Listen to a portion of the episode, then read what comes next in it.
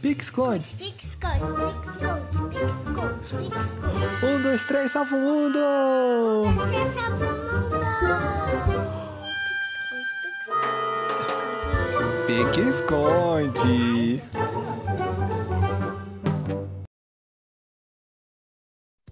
Salve, salve meu povo e minha pova! Estamos aqui no nosso segundo episódio do podcast Pique Esconde. E hoje com um tema muito batuta, eu e meu querido amigo, companheiro de jornada, professor Diego Laco Moreno, vamos falar sobre artes marciais na infância. E aí, será que a gente dá conta, professor? Salve aí, bom dia, boa tarde ou boa noite todo mundo que está escutando, essas milhares e milhões de pessoas, nossos ouvintes queridos, é, vamos dar conta, porque eu acho que é até legal a gente conversar, Zé, e falar que nós temos uma experiência nas artes marciais, não só enquanto profissionais da educação física, mas como praticantes, ainda praticantes e além de experimentadores de algumas áreas, mas nós temos aí as nossas artes marciais e uma que a gente tem uma, uma vasta experiência, vamos dizer assim, alguns anos de praticante, é importante o pessoal saber que, além de um olhar de um profissional de educação física, nós também vamos dar o nosso olhar enquanto pessoas que passaram por algumas academias, tiveram algumas experiências, que todos vocês sejam como praticantes ou com os filhos de vocês também passarão ou passaram. Uhum. E falando nisso, além da gente poder dar essas sugestões, aí segue aquela primeira pergunta, né? Qual a primeira idade, né, ou na verdade, qual a idade inicial que a gente poderia colocar as crianças para fazer as artes marciais? É porque todo mundo diz que no velho clássico né, das artes marciais, ah, vamos colocar a criança, como sempre, né, no judô, porque ele dá disciplina, dá respeito. Então, uhum. será que funciona? E aí, qual idade você acha interessante? É, né? A gente sempre escuta assim. Eu vou falar até um pouco da minha experiência, que era o quê? Se na minha época o termo bullying já existisse, eu seria aquela criança que sofreu bullying. E não só aquela criança, porque tem aqueles dois olhares. A criança que sempre é, sofre uma provocação, alguma coisa, chora ah, ou apanha, enfim, ah, coloca nas artes marciais para aprender a se defender. E do outro hum. lado também, a criança que acaba sendo o agressor, que tem N motivos que a gente já sabe, de fatores emocionais, contexto ambiental onde ela está, também a coloca nas artes marciais para ter a disciplina.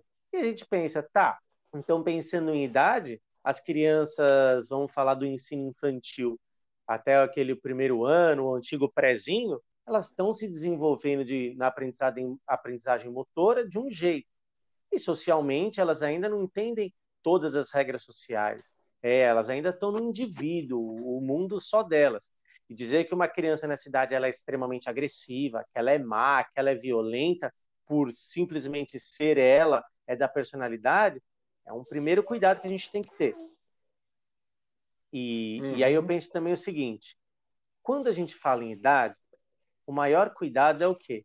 Você pode colocar a criança no judô, como você pode pôr no karatê, como você pode colocar na capoeira, como você pode colocar no jiu-jitsu. Aí você pensa, pô, no Krav Maga, artes marciais mistas, né, o MMA, será que todas elas são indicadas?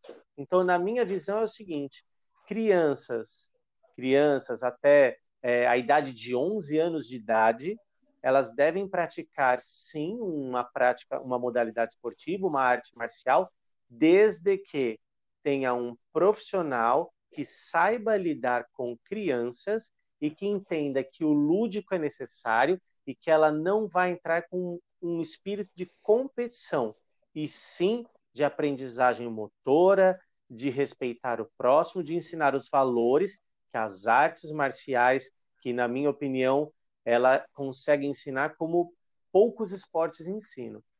Hum, certa resposta, querido professor. E você falou uma coisa muito importante no tema da competição. Por que a competição pode ser saudável ou não? Será que ela é saudável? Será que nessa idade abordar a cooperação é muito mais funcional para a criança? É, se a gente pensar arte marcial, ela já nasce do quê? Da, da defesa, né? do espírito de se defender, de você estar tá praticando uma modalidade que pode ter implementos que são armas, E quando eu falo armas, você pode ter desde o bastão, é, como tem artes como Kung Fu, como outras modalidades usam também, como mas o próprio corpo é a principal ferramenta. Então, técnicas de projeção, técnicas, projeção a gente pensa em arremessar o adversário, chaves, torções, estrangulamentos. Então a gente pensa assim, imagina uma criança de 8 anos, tá? Que ela, o quanto ela consegue dosar a força dela para entender até que ponto ela pode machucar o seu amigo ou não. O quanto ela tem de controle motor, e a gente, vou falar enquanto relato de experiência, de observar crianças na, na escola, você tem crianças que com oito anos têm uma capacidade sinestésica incrível.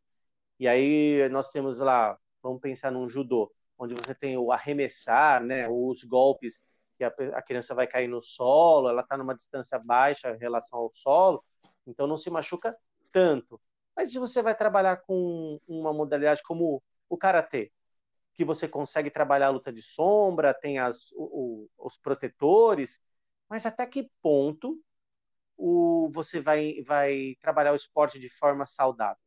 Então, acho que é uhum. importante uhum. o profissional que está lá à frente, o professor de artes marciais, saber assim, o que eu ensino para aquela criança de forma que ela consiga competir, que ela consiga é, praticar a arte marcial na aula sem se machucar e sem machucar o amigo.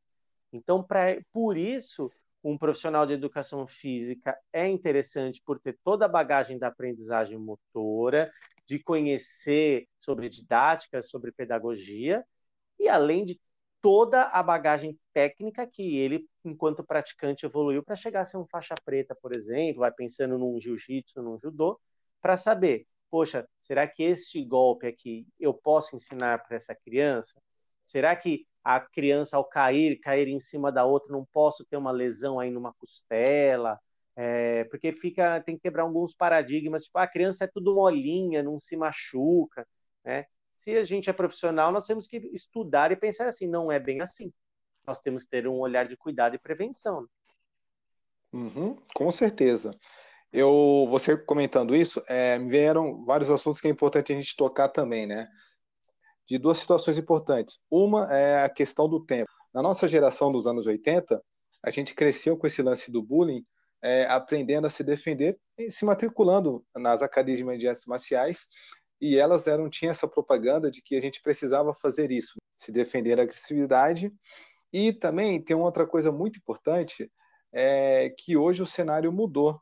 Então, essas mídias sociais são diferentes.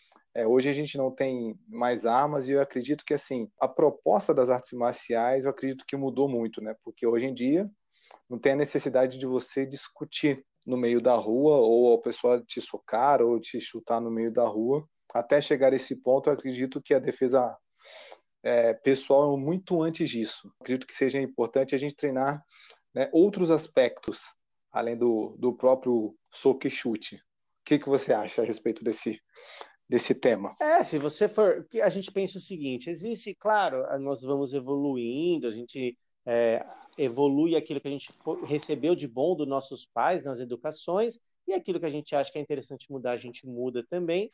Quando você fala dos filmes, eu adorava, a gente assistia Cavaleiros do Zodíaco.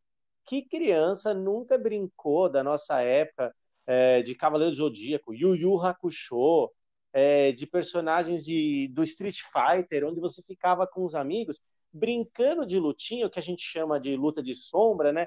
De soco, chute, Hadouken, dando golpes imaginários, e às vezes tinha agarrão, rolava no chão.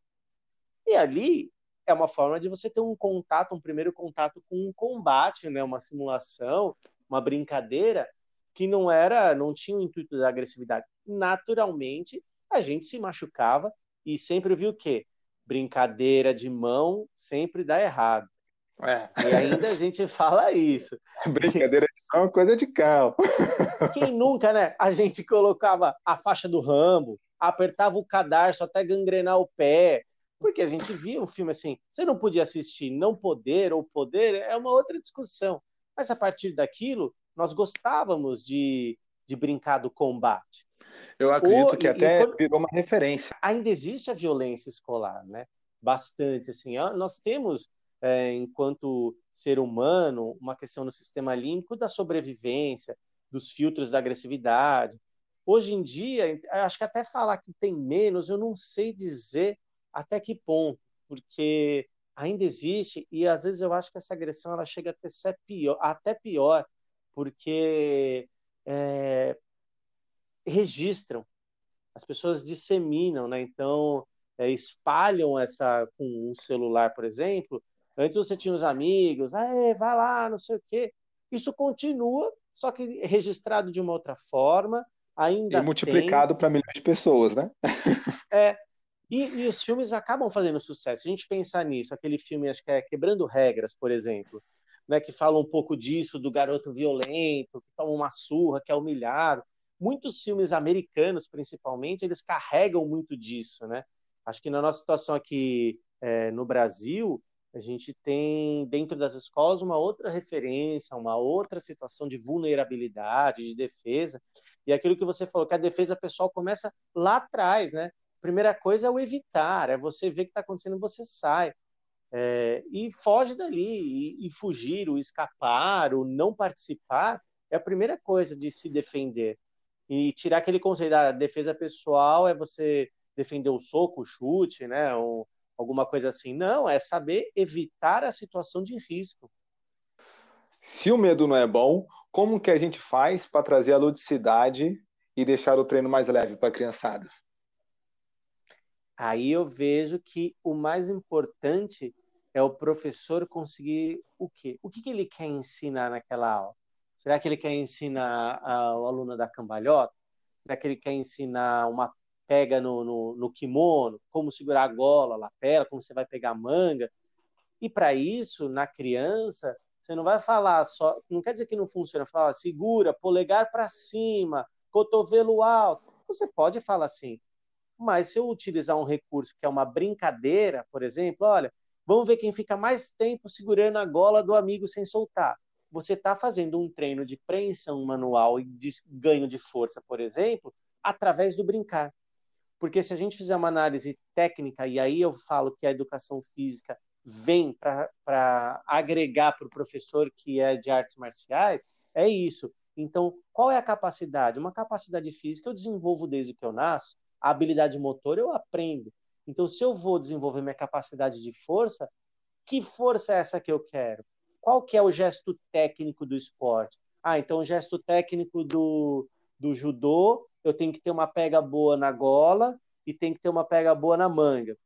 Então, eu tenho que desenvolver força de flexores, extensores, eu tenho que trabalhar o alongamento, tenho que trabalhar o quê? Força. Tá bom. Então, para trabalhar força, como que eu faço isso brincando? Se eu sei o que eu quero, eu vou buscar os recursos para que isso aconteça.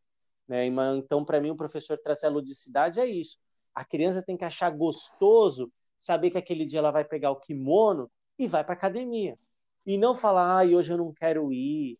Claro que a gente respeita, a gente tem que entender que um dia não é igual ao outro. Mas quando o lugar é bom, você estando com ânimo para baixo ou você estando super bem, você quer sempre estar lá, porque faz bem. Principalmente a criança. quando né? o lugar é logo na hora, né? É. A criança já fala logo, quero ir, não quero ir, quero ir, não quero ir. Já fica pronta. E aí, no caso, a gente sempre vê assim, os pais que relatam para a gente que trabalha com criança, é o quê? No dia da sua aula, meu filho acorda mais cedo e já está de banho tomado e já está com o tênis para a aula. Poxa, é um prazer ouvir isso. Nossa. Saber que a criança quer vir brincar com você. Né? Porque não é dizer que você está brincando por brincar. Não, o brincar enquanto ferramenta para a educação é incrível. E saber usá-la no momento certo também. Tem hora que você precisa parar e ensinar o movimento? Tem, tem hora que você precisa parar e ensinar. E aí a brincadeira é um recurso. E aí você desenvolve ela como você quiser, desde que você tenha um objetivo claro. Porque senão vira uma aula de recreação com kimono, com um uniforme. E aí também não tem sentido. Porque aí você pode ir para um recreador e pronto. Agora, você quer que seu filho tenha artes marciais? É por quê? Aí acho que a gente pode entrar até naquele outro assunto que é o quê? Qual a diferença de artes marciais é, por que, que artes marciais? É, que que, por que, que eu coloco no judô e não coloco uma criança num, num Krav Maga, por exemplo? Qual a raiz? ou eu posso colocar uma criança no boxe, no Muay Thai. acho que a gente pode é, falar um pouquinho agora sobre isso, de como os pais entenderem como procurar um lugar desse. Ahá! Ficou curioso em saber como que termina essa conversa? Fica tranquilo que semana que vem tem Pix Conde de novo. Até o próximo programa. Diga tchau, Lilica. Tchau, Lilica.